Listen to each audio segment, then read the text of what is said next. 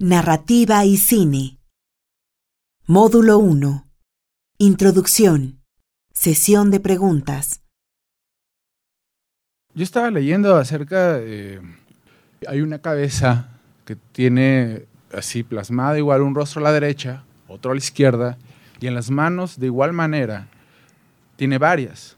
Pero eso significa que un lado pertenece al pasado y otro pertenece al presente porque me parece que, y justamente estaba también viendo ilustraciones sobre todas las religiones que vienen de los mitos, pues. Son conglomerados de símbolos. Como decía, son síntesis de miles de años. Entonces agarran un cachito acá, un cachito acá, y los integran. Igual la cuatlicue, ¿verdad? Son pedazos de cosas amontonadas. Por eso una repetición del caos. Pues son muchas ideas, ideas generatrices. Sí, pues hay quien dice que los brazos es porque es una araña. ¿Qué hace la araña? La araña teje la red. ¿Qué es la red? La red es el tiempo, la red es el cosmos. ¿sí? Hay una imagen del cosmos indio donde creo que es la red de Indra, donde en cada cruce de la red hay una gota de rocío que a la vez refleja todas las demás. Este concepto de que de la cabeza de cada uno de nosotros está el cosmos completo. Puede ser eso, Puede ser una araña, puede ser Avalokiteshvara, que es el bodhisattva de la compasión, tiene mil brazos y en cada mano tiene un ojo. Es un arquetipo. ¿Por qué tiene mil brazos? Para abrazar, para ayudar. ¿Por qué tiene un ojo? Porque para ayudar tienes que poder conocer a la gente, ¿no? Cabezas, tres, cuatro cabezas con ojos. Marduk nace con cuatro ojos. Quiere decir que ve. Lo que hablamos al principio, la atención para orientarte en el espacio y ver que no hay peligro, tienes que ver. Somos animales visuales primeramente. Horus, cuando Horus se pelea con Set, o Simba se pelea con, con Scar, que son los mismos. Bueno, cuando Horus se pelea, Horus tiene cabeza de halcón. ¿Por qué? Porque sus ojos son, son su principal herramienta, ¿no? En, el mito, Horus cuando se pelea con Set, pierde un ojo. Batman contra Superman, ¡plac! se le va un ojo, ¿verdad? ¿Sí? Cuando revive a Osiris, porque Set mata a Osiris para reinar, conoce el Rey León, ¿no? Y cuando está reinando, Isis va con el cadáver de Osiris, porque es un dios, no lo pueden matar realmente, procrea a Horus. Y Horus toma conciencia y va a pelear contra Set que no puede ser destruido, el caos no puede ser destruido. ¿Qué hace? Lo exila. ¿sí? Scar es exilado, ¿verdad? En Batman contra Superman, el malo, Lex Luthor es exilado, no puede ser destruido. Y también el monstruo, ese es el caos, tampoco puede ser destruido. El próximo Superman va a volver a renacer porque es el mito. Entonces, en ese sentido, los ojos son importantes. En la pelea, él pierde un ojo. Cuando revive a su padre, que es el orden, le da un ojo. ¿Qué le está diciendo? Papá no puede ser tiránico. Tienes también que observar lo que está pasando, porque si no va a venir otra vez Seth y te va a matar. Y ese mito, según Peterson, es el mito fundacional de la cultura egipcia que duró, no sé, desde 2.000, 3.000 años. Tiene cuatro ojos porque tiene, necesita muchos ojos para observar lo que está pasando. Los ojos en las manos, es la atención. Y la atención es la manera de saber cómo podemos actuar en la realidad para que la realidad no nos destruya. Somos animales básicamente visuales. Cuando nacemos hay una lucha acá en la parte de atrás del cerebro entre la visión y el oído, básicamente. Entonces pelean finalmente, la visión gana la mayor parte y el sonido queda aquí chiquitito, ¿no? Y después se reparten los otros sentidos.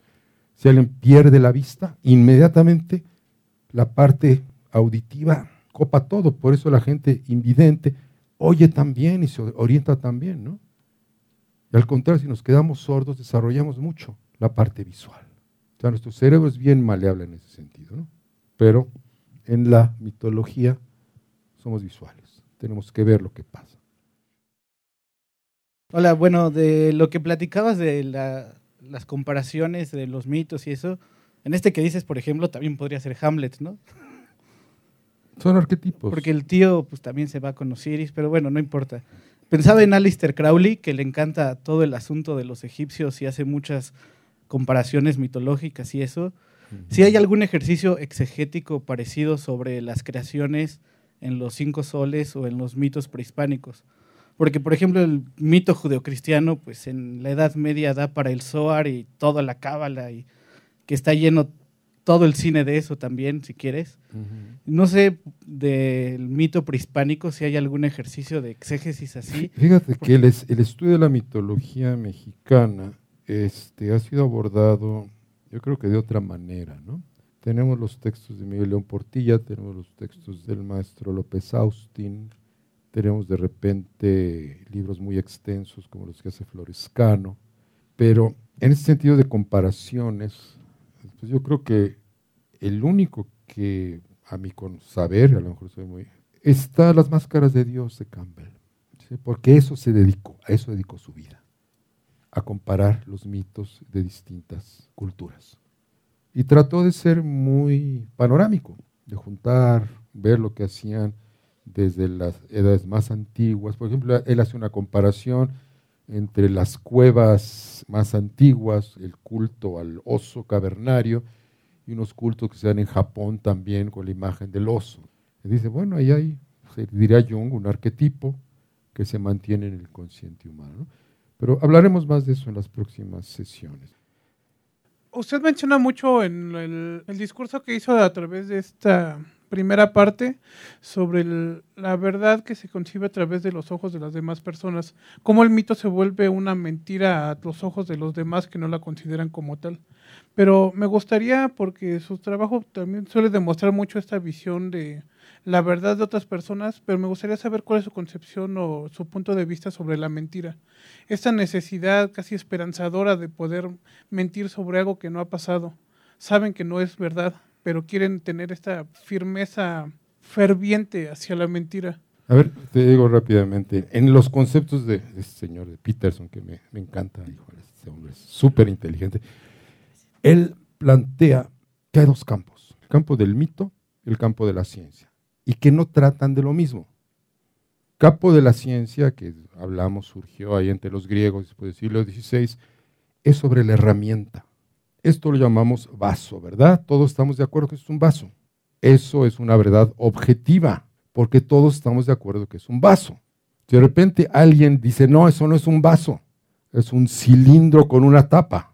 Tiene que convencer a los demás, ¿no? Entonces ahí tienen a los este, newtonianos contra los einsteinianos, contra los físicos cuánticos, que es la realidad.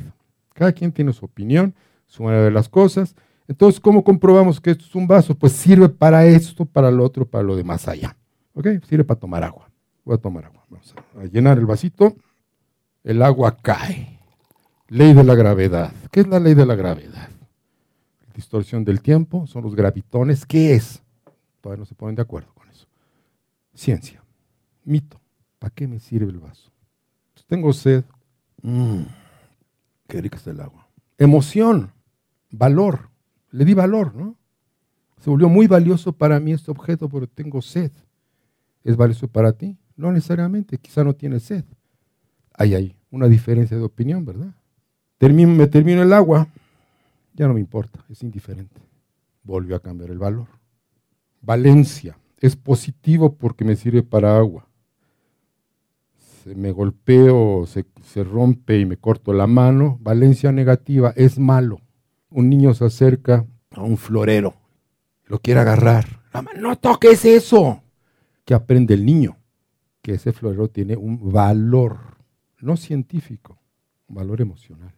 El mito trata de las emociones, de la relación, de la acción sobre la realidad para lograr lo que necesitamos. La ciencia estudia los objetos como instrumentos para que sean utilizados en lograr lo que queremos. ¿Queda clara la diferencia? Verdad, ¿qué es la verdad? Bueno, relativa, según la historia, según la historia de cada quien. Puedes tener verdad científica, que incluso los científicos dicen todas son teorías. Son cosas que se tiene que comprobar. De repente se comprueba que no era cierto, se cambia el marco de referencia, ¿no? Lo que se llama la, la ciencia revolucionaria.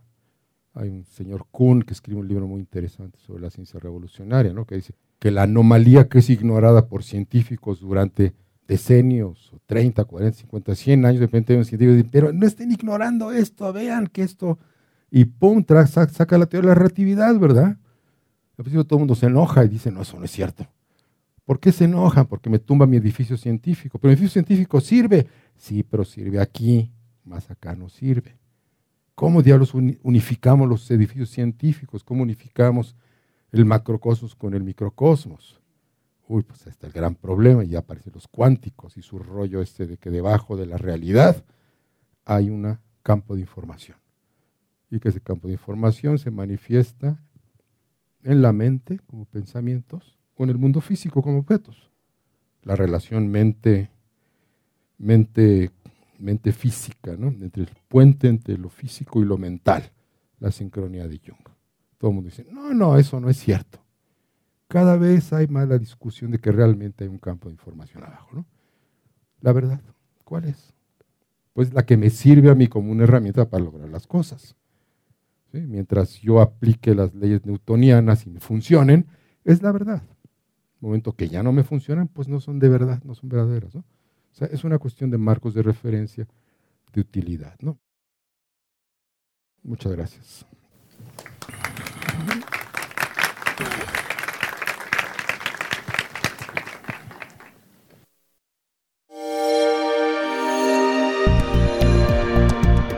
Descarga Cultura. Descarga Cultura. Punto UNAM.